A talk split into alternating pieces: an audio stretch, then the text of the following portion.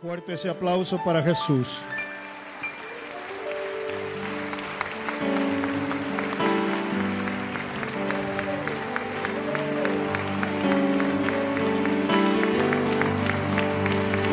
Hay un mover de Dios tremendo aquí en esta noche.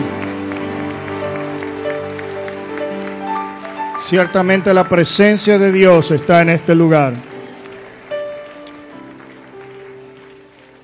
Yo me sentía muy tocado de Dios cuando escuchaba el coro de niños, esas hermosas canciones, Dios cuida de mí, himno de victoria. Y yo sentí en mi corazón pedirle a esta congregación que hagamos algo. Primeramente quiero felicitar a la hermana Marisela de la Cuesta y su equipo que trabaja con estos niños. Y yo quisiera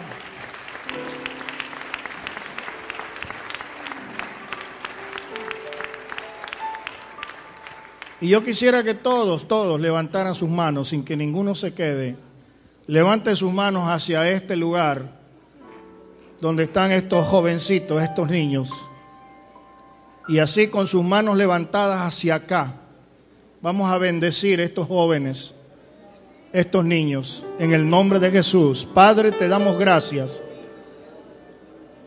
por este coro infantil, este coro de niños. Padre, te doy gracias por la hermana Marisela y su equipo. Yo levanto mis manos para bendecir a estos jóvenes yo levanto, Señor, mi clamor para pedir protección sobre cada uno de ellos. Que tú pongas una coraza, Señor, alrededor de sus vidas, para que sean guardados de los ataques del enemigo. Porque sabemos, Señor, que ellos te están sirviendo en este ministerio. Pero de aquí hay pastores, evangelistas, maestros, esposas de pastores y maestras de escuela dominical. Y en el nombre de Jesús, Queremos ponerlos, Señor, a todos en la palma de tus manos para que usted sea cuidándolos en esta hora. En el nombre de Jesús. Amén. Amén. Dele ese aplauso bien fuerte para Jesús.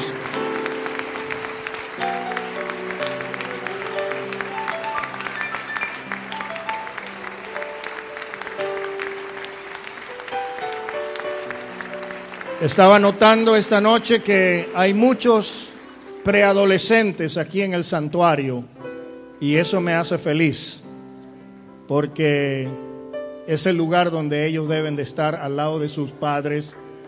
Y alguien me dijo, no, es que los niños a esa edad se portan mal, van a estar saliendo al baño, pero yo quiero decir a esta iglesia que yo felicito a los niños porque se están portando bien. Me gusta la manera como ellos se están portando en la casa de Dios. Démosle un aplauso a todos esos niños que se están portando bien en la casa de Dios.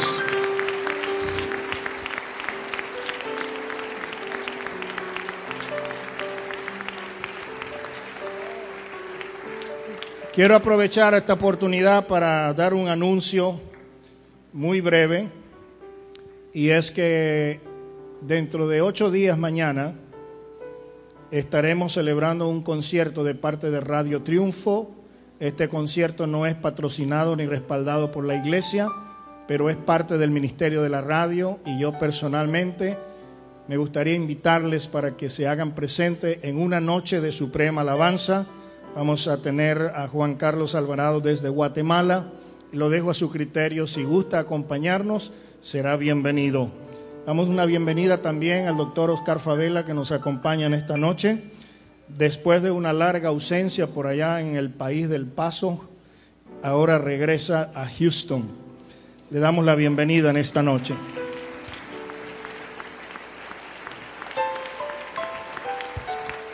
Bueno, estaba recordando que mi hijo asiste a una iglesia de americanos y participaba en el Ministerio de la Música y el pastor llamaba al director de la música para decirle de qué iba a predicar y el director de la música seleccionaba las canciones y los coros de acuerdo con su tema y muchas veces llamaba a mi hijo para decirle cuáles eran los cantos que iban a estar tocando y también le decían a la gente de multimedia para que tuviera listas las canciones y todo estuviera en armonía.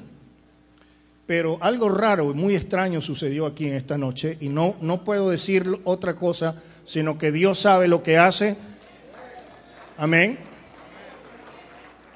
Porque si pudiéramos destacar un tema en este culto esta noche, la palabra que sobresalta es victoria.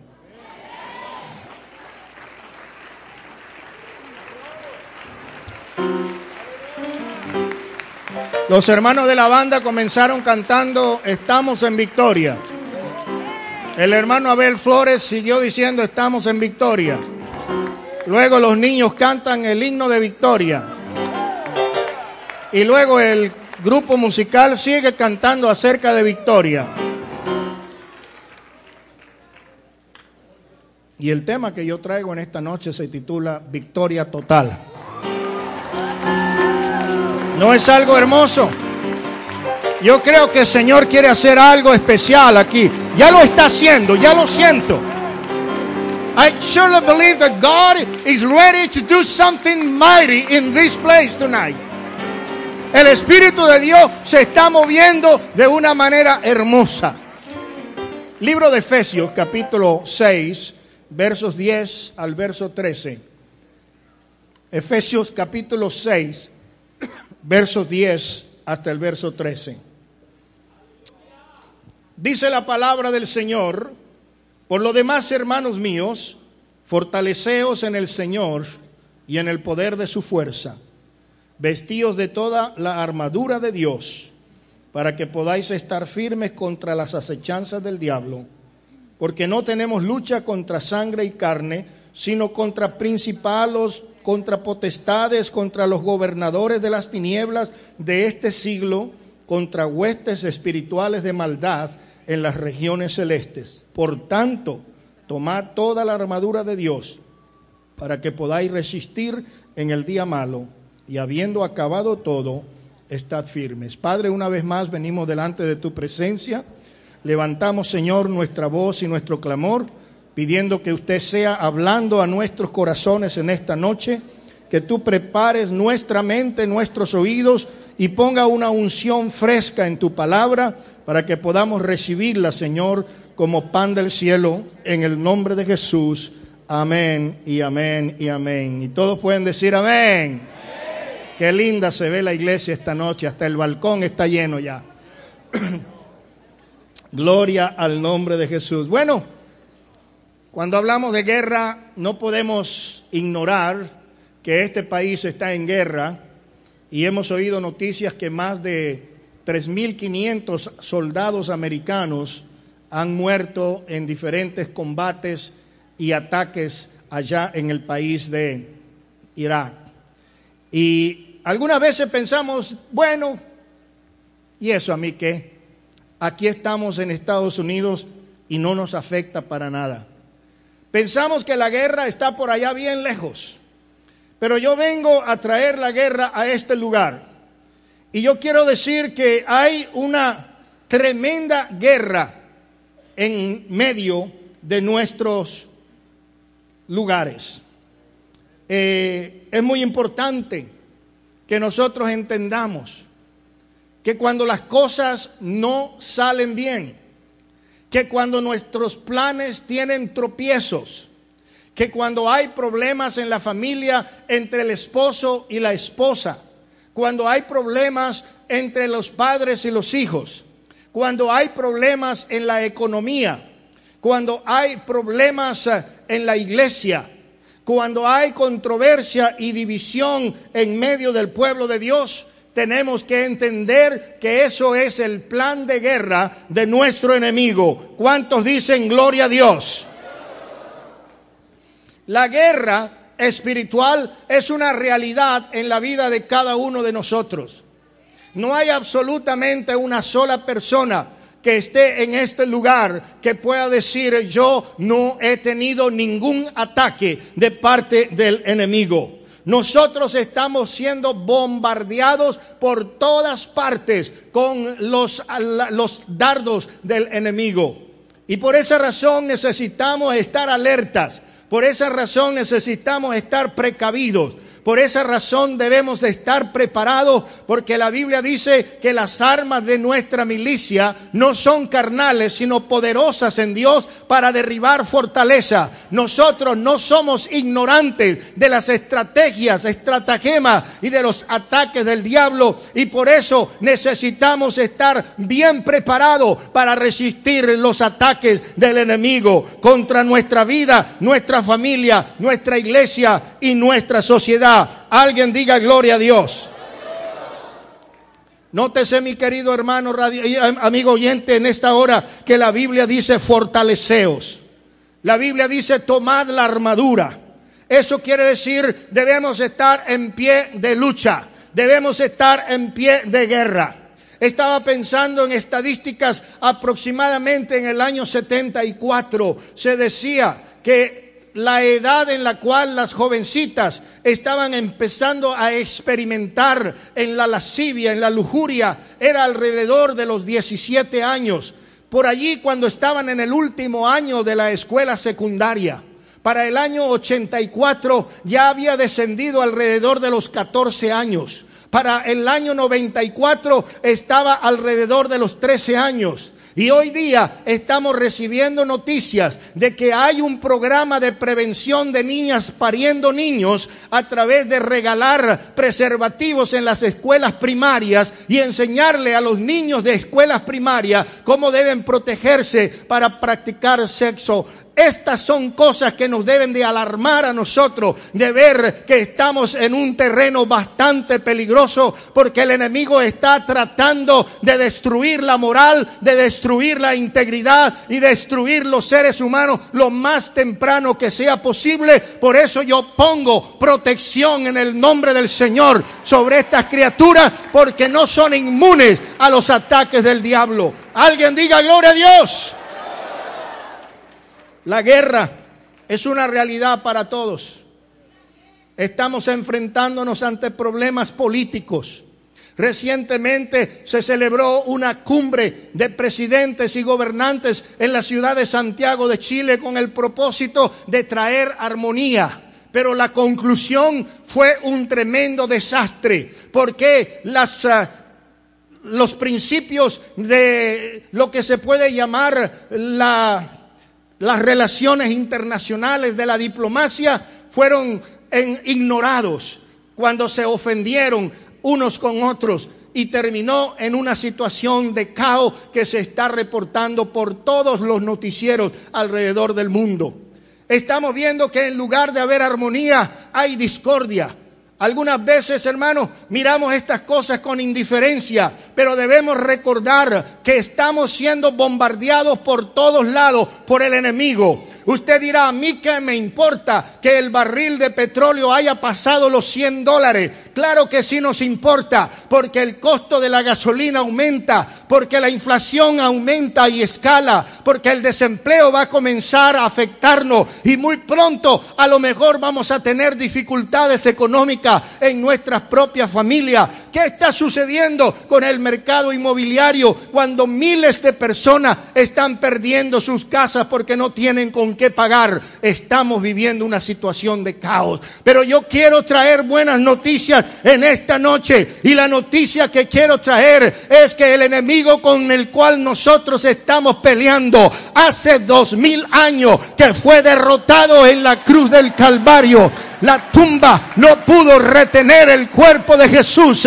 Y en ese día de resurrección, el Señor Jesucristo le metió un nocao al diablo, lo dejó mareado, lo tumbó en la lona, le contaron a diez y quedó derrotado. En esta mañana noche, yo quiero decir que aunque el diablo tiene poder y el control de la economía y la política del mundo, tenemos uno que es más poderoso, porque más poderoso es el que está con nosotros que el que está en el mundo. Estamos en victoria. Estamos en victoria. Si nosotros reconocemos que estamos siendo atacados, ah, pero reconocemos que más poderoso es el que está con nosotros, yo quiero decirte que ya la mayor parte de la victoria ha sido ganada. Aleluya. La gente tiene miedo porque no sabe lo que va a pasar. La gente tiene miedo porque se da cuenta de que algo terrible está sucediendo. Pero amados hermanos, nosotros somos hijos de Dios. Nosotros somos cristianos. Y ser cristiano significa estar con Cristo. Aleluya. Ser cristiano significa tener a Cristo dentro de nosotros. Amén. Y si el Señor está con nosotros, entonces estamos siendo fortalecidos por el poder de su fuerza. Alguien grite gloria a Dios. Tremendo, hermanos, que tengamos que ver que muchos de nuestros jóvenes están fallando. Estamos hablando de evitar la deserción escolar. La mayoría de estudiantes que dejan la escuela son hispanos y la mayoría abandona la escuela en el octavo grado. Y hay una campaña a nivel de, de todos los Estados Unidos que dice no queremos que ningún estudiante se quede atrás. We don't want any child to get behind. Vamos a tratar de hacer todo lo posible para que los jóvenes terminen por lo menos el high school diploma. Y están los gobiernos, el gobierno federal y los gobiernos estatales y los gobiernos locales y aún los distritos escolares buscando métodos para motivar a los jóvenes a que terminen la escuela. Pero yo estoy mirando otro problema más grande y es un problema de deserción porque estamos mirando que muchos de nuestros estudiantes que pertenecen a la Asamblea de los Santos, que están en la escuela divina, que están en la casa de Dios, cuando miramos pequeños ahí están, muchas veces renuentes porque tuvieron que venir a la escuela dominical, o muchas veces están enojados porque vinieron a la fuerza al culto evangelístico y tan pronto llegan a los 13 años o a los 14 años y comienzan a tener amistades y empiezan a quedarse ahí con sus amigos ah, y a experimentar los placeres del mundo, esas personitas ya no quieren volver a disfrutar de los placeres y los deleites de la presencia de Dios. Y estamos perdiendo generación tras generación. Ah, tenemos un ataque, tenemos una tremenda batalla que pelear. Ah, y yo quiero decir, iglesia, estamos en el frente de batalla para arrebatarle al diablo lo que pertenece al Señor. Esos jóvenes pertenecen a Cristo porque un día fueron dedicados, fueron presentados como una ofrenda al Señor. Ah. Y nosotros tenemos que levantarnos y salir al campo de pelea para arrebatarle al diablo lo que le pertenece al Señor. Escuché un gloria a Dios en alguna parte. La guerra tiene que darse en un contexto en el que nosotros podemos conocer quiénes somos. No somos, hermanos, simplemente creyentes de una religión o de una iglesia o de una congregación. El Señor nos ha puesto para pelear la buena pelea. Como dijo Pablo, he peleado la buena batalla. Oh, gloria al Señor. Oh, hermanos, somos soldados de Cristo. Y la Biblia dice que si alguno es soldado de Cristo, no se enreda en los negocios de la vida a fin de agradar a aquel que le tomó por soldado. Nosotros sabemos con quién estamos peleando. Sabemos quién es nuestro capitán. Sabemos quién es el que nos guía en la pelea. Sabemos que Él nunca ha perdido una batalla y por eso podemos levantarlo en esta noche para enfrentar todos los ataques del enemigo, sabiendo que nuestra es la victoria. Y como decía el canto, victoria, la victoria mía es. Recuerde, queridos hermanos, que no tenemos lucha contra carne y sangre. Hace dos mil años que estamos peleando, pero ser un peleador, usted tiene que saber con quién pelea. Y nuestro enemigo es el diablo, el Señor lo reprenda. ¿Cuántos dicen amén? ¿Ah? Si usted no sabe quién es su enemigo, usted va a terminar peleando contra personas. Usted va a terminar peleando contra grupos. Esta es una de las principales artimañas del diablo de levantar una cortina de humo para distraernos, para ponernos a pelear unos con otros, para ponernos a discutir unos con otros, para comenzar a defender nuestras creencias unos con otros, cuando el verdadero enemigo se está muriendo de la risa. Pero si estamos peleando con las personas, estamos teniendo un efecto negativo en el reino espiritual, porque las personas no son nuestro enemigo, las razas no son nuestros enemigos, los países no son nuestros enemigos.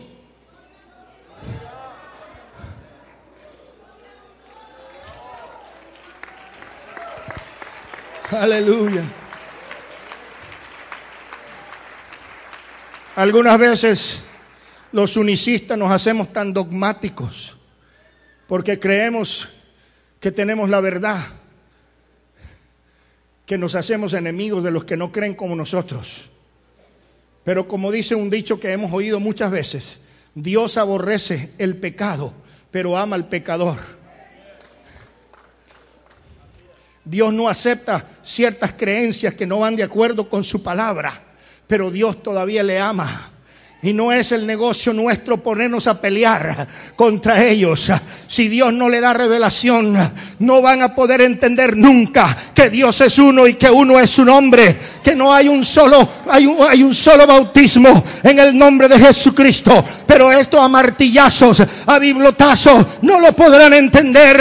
Porque como dijo el Señor a Pedro, no lo ha recibido de carne y sangre, sino de mi Padre que está en los cielos. Necesitamos aprender a saber contra quién estamos peleando. Estamos peleando contra espíritus de engaño. Estamos peleando contra demonios de mentira. Estamos peleando contra dos mil años de tradición, de error y de engaño.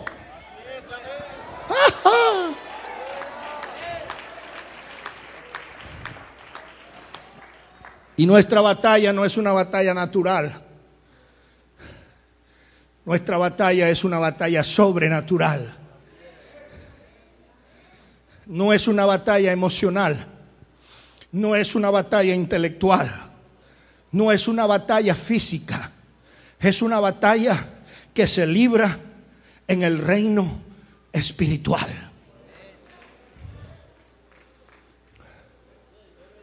Nosotros estamos tan acostumbrados a movilizarnos en el ambiente natural, que no nos damos cuenta que hay un ambiente que no forma parte de ese contexto natural. Queremos hacer las cosas de nuestro modo. Pero yo recuerdo en una ocasión cuando estaba Moisés caminando y de repente vio una zarza que ardía y no se consumía. Y dice la Biblia que él fue caminando y el Espíritu de Dios lo detuvo y le dijo, Moisés, quita el zapato de tus pies, porque el lugar en que estás pisando es santo. Cuando él quitó su calzado, él abandonó la esfera natural y se penetró en el reino sobrenatural. Amados hermanos, nosotros vamos a tener que quitarnos nuestros zapatos y poder entrar en el reino de Dios y ver las cosas como Dios las ve y ver las cosas, hermanos, de una forma espiritual. El espiritual acomoda lo espiritual a lo espiritual, pero el hombre natural no percibe las cosas de Dios para ellos son locura, pero estamos luchando en el reino de las tinieblas y por eso tenemos que atacar el fuego con fuego.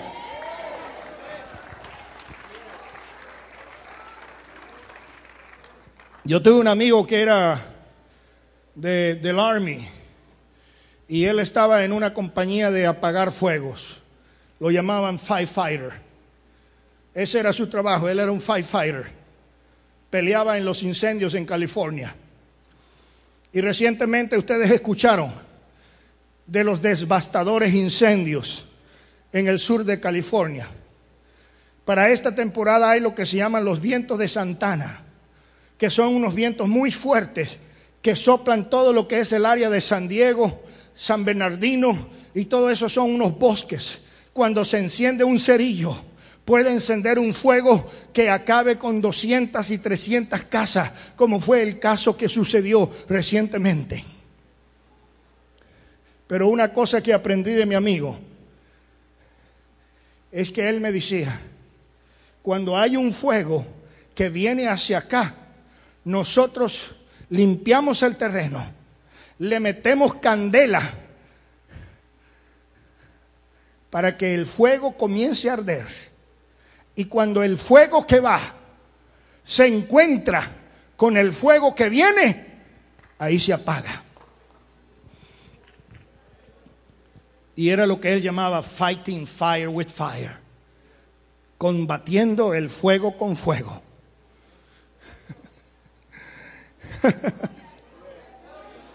La Biblia dice de un fuego que arde y no se consume. Pero la Biblia también habla de otro fuego. Juan Bautista dijo, yo a la verdad los bautizo en agua. Pero detrás de mí viene uno que es más poderoso que yo. Él los bautizará con Espíritu Santo y fuego. Si nosotros queremos ser victoriosos en contra del fuego del diablo, tenemos que llenarnos del fuego de Dios. Tenemos que llenarnos del Espíritu Santo. Y por eso el diablo le está diciendo a los pentecostales, ustedes ya no necesitan ser como antes. Usted ya no necesita hablar en lengua. Usted ya no necesita recibir el Espíritu Santo. Pero yo vengo esta noche a decir, si alguno no tiene el Espíritu de Cristo, el tal no es de él. Porque muchos están siendo derrotados porque el fuego de Dios no está ardiendo en sus vidas.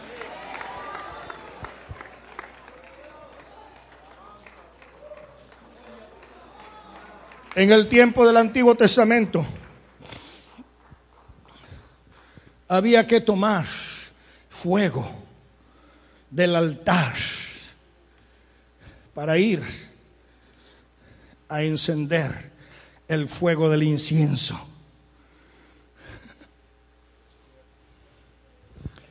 Y resultó que a uno de los hijos de Eli se le hizo fácil meter fuego ajeno en la casa de Dios. Y la Biblia dice que en el momento en que prendieron el fuego extraño, el fuego de Dios los volvió chicharrón, se volvieron carbón porque la presencia de Dios lo fulminó.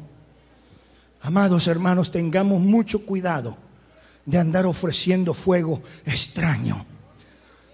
Somos pentecostales, somos del nombre, somos diferentes, tenemos una doctrina que no ha cambiado en dos mil años.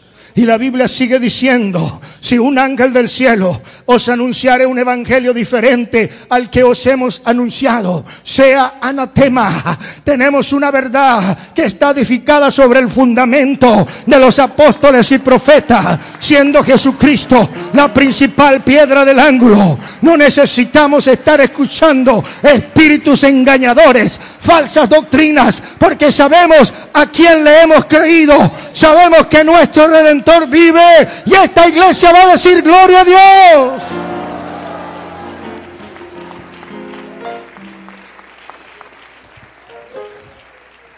Tenemos que preguntarnos esta noche, ¿de qué manera la batalla está afectando mi vida? ¿De qué manera está afectando mi relación con Dios?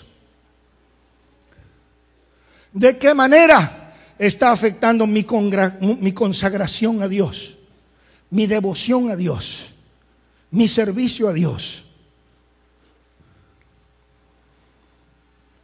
Parece que es un chiste, pero alguien me dijo que hay personas que agarran las bolsas del mandado cuando vienen del súper y dicen la oración, Señor bendice esta comida hasta que dure en el nombre de Jesús porque ya se le hace difícil, pesado, molesto orar cuando van a tomar los alimentos.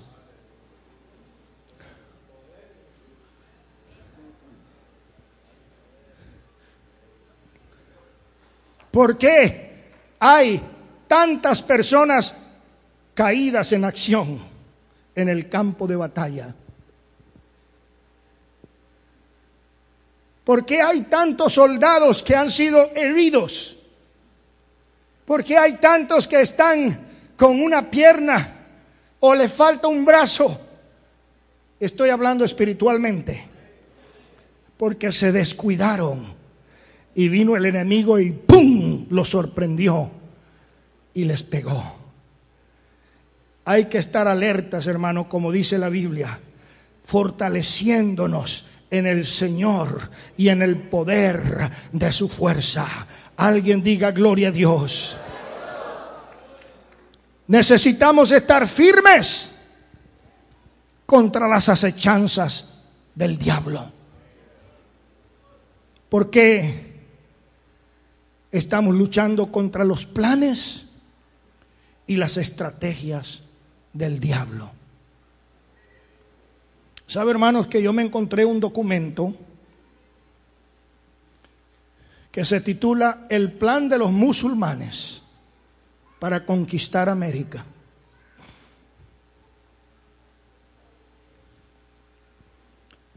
¿No se han dado ustedes cuenta cómo los musulmanes están creciendo en Estados Unidos? En México es la religión de más rápido crecimiento entre los jóvenes. Cuando hace 20 años se miraba una mezquita en Houston y hoy hay por todas partes. Y parte de, esos, de esas estrategias que tienen los musulmanes para conquistar América incluye poner gente clave en el gobierno. Y si usted se da cuenta, en el gobierno de la ciudad ya hay personas que forman parte de esa religión. En el Senado de los Estados Unidos ya hay personas que forman parte de esa religión. Otra estrategia que me acuerdo dicen que los musulmanes se casen con americanas y a los cinco años la divorcien y se case con otra. De esa manera los van a ir convirtiendo. Como no pueden practicar la poligamia, van a ir convirtiendo a estas mujeres y teniendo hijos que son musulmanes. Entonces, ¿por qué estoy diciendo esto? Porque de la misma manera que tienen estrategias para lograr una meta de penetrar a los más altos niveles de la sociedad americana, también el enemigo de nuestras almas tiene un plan estratégico para destruir la iglesia, para destruir nuestras vidas. Hermanos, el enemigo que está constituido por el diablo y sus demonios son personalidades. La Biblia los llama principados y potestades y gobernadores de las tinieblas. Por lo tanto, podemos darnos cuenta que ellos hablan. Y la guerra espiritual implica reconocer cuando el enemigo está hablando. Y muchas veces oímos la voz del enemigo más que la voz de Dios. Y la Biblia dice examinar los espíritus para conocer si son de Dios.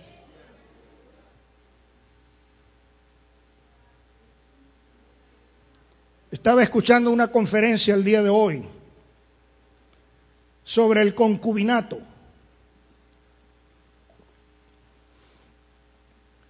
Las parejas que viven en unión libre, sin casarse legalmente.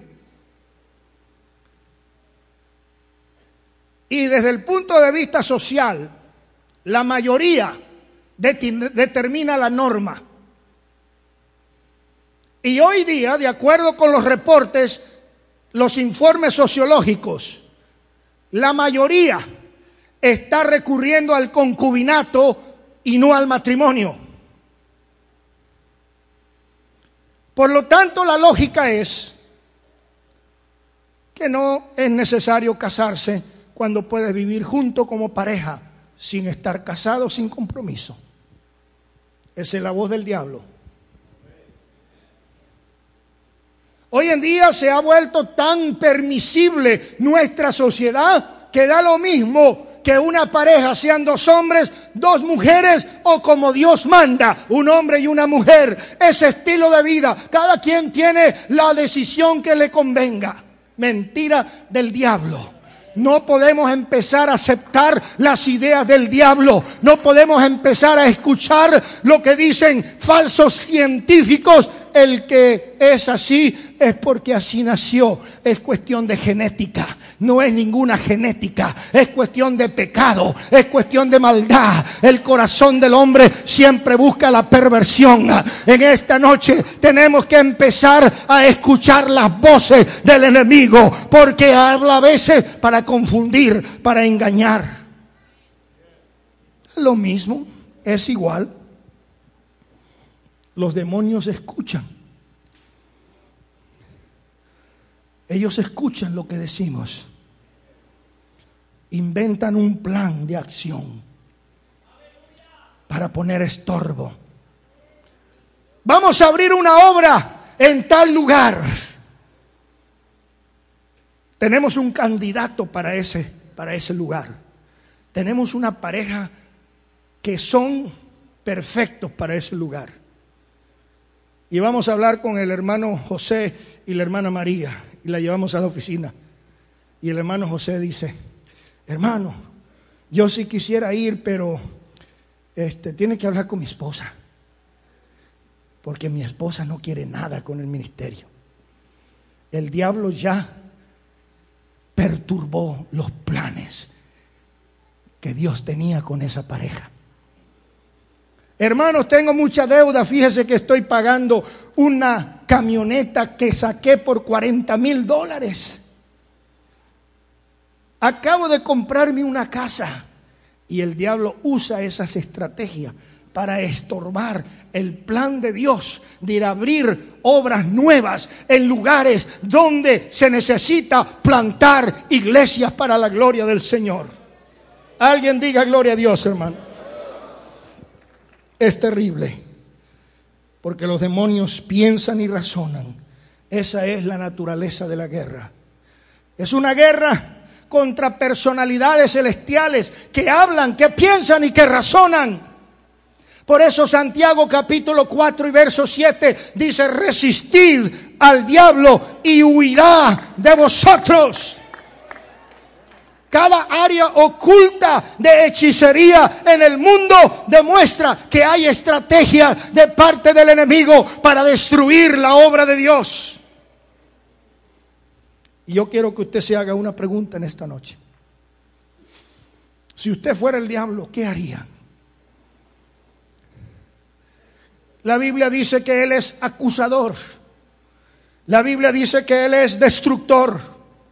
La Biblia dice que Él viene para matar. Y cuando usted ve estas cosas, puede estar seguro que son las estrategias del enemigo. ¿Dicen amén? Observe qué ha sucedido en los últimos años en la familia.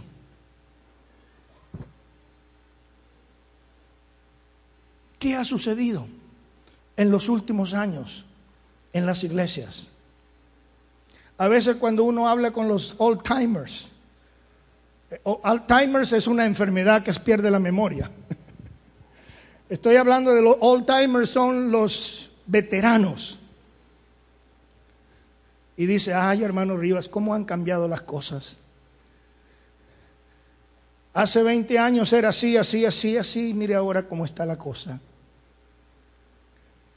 están cambiando muchas cosas porque se le ha, se le ha abierto la puerta al enemigo y se ha introducido con una cosita, pero con esa cosita vienen otras cosotas.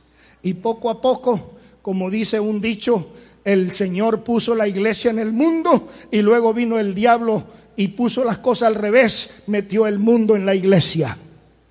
Y ahora, como dice la Biblia, tenemos apariencia de santidad, pero con nuestras obras estamos negando la eficacia de la misma. ¿Por qué? Porque el enemigo ha tomado terreno en nuestras familias. A veces oímos personas, están chiquititas, ¿qué importa que se vista así? Pero las he visto crecer y después que crecieron, no cambiaron. ¿Ah? Estamos en una constante pelea. Y algunos dicen, si usted quiere tener una iglesia, tiene que hacerse más liberal, porque ya nadie quiere creer esas cosas del legalismo antiguo. Pero yo traigo noticias para el diablo. La Biblia dice, no améis el mundo ni las cosas que están en el mundo, porque si alguno ama el mundo, el amor de Dios no está en él. Iglesia, tenemos que levantarnos en pie de guerra para rescatar de las garras del diablo lo que le pertenece al Señor. Alguien diga amén.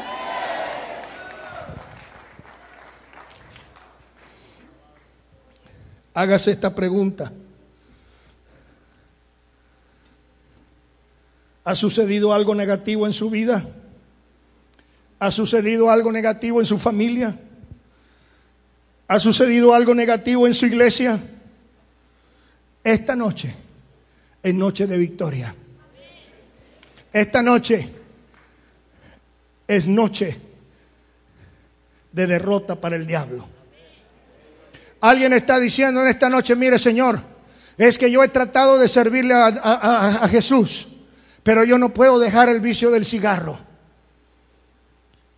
Otro dirá, yo he tratado de dejar el alcohol, la cerveza, por tres días, por una semana, pero vuelvo a caer otra vez. Tal vez hay alguien que tiene un pecado moral en su vida. Tal vez tiene un pecado sexual en su vida. Estaba hablando con una señora que asiste a una iglesia que no es nuestra. Tiene cinco años asistiendo a la iglesia.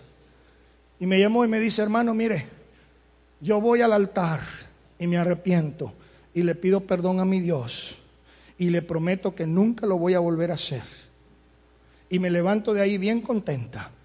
Y cuando llega a la casa, suena el teléfono, es mi novio, quiere venir a verme y pasa lo que no debería de pasar otra vez. Y esto es over and over and over. Y dice, ya tengo tres años viviendo en esa manera. ¿Cuál es la respuesta? En esta noche aquí está el que da la victoria. No soy yo ni es el pastor el que tiene la solución. Pero sabemos que hay uno que es poderoso. Dice la Biblia, mas vosotros recibiréis poder cuando haya venido el Espíritu Santo y me seréis testigos. Aquí tienen que salir testigos que diga cuando el Señor llenó mi vida con el Espíritu Santo, algo cambió dentro de mí, algo cambió mi mente, algo cambió mi sentimiento, algo cambió mi manera de pensar, algo cambió mi conducta, porque cuando el poder de Dios se mueve en su vida, algo maravilloso va a acontecer. Victoria total. Esta noche proclamamos derrota para el diablo. Estaba escuchando una entrevista que le hicieron a George Foreman. Yo no sé si ustedes saben, pero George Foreman es un pastor del nombre, es lo que me han dicho. Pero anteriormente él fue campeón mundial de los pesos pesados, heavyweight champion of the world.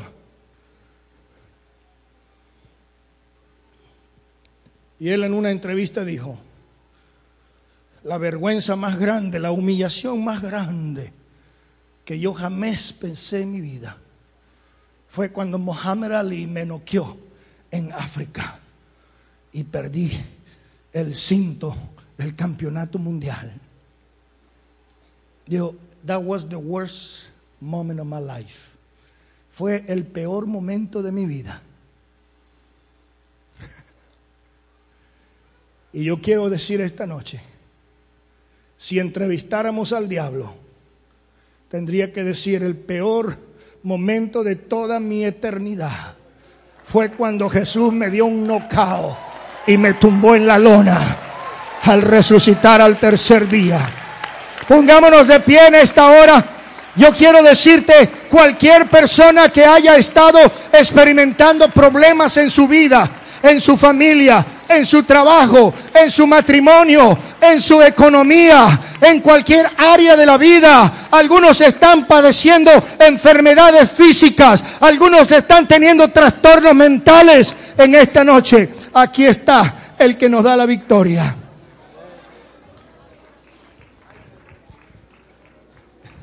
Yo comencé este año escolar con problemas.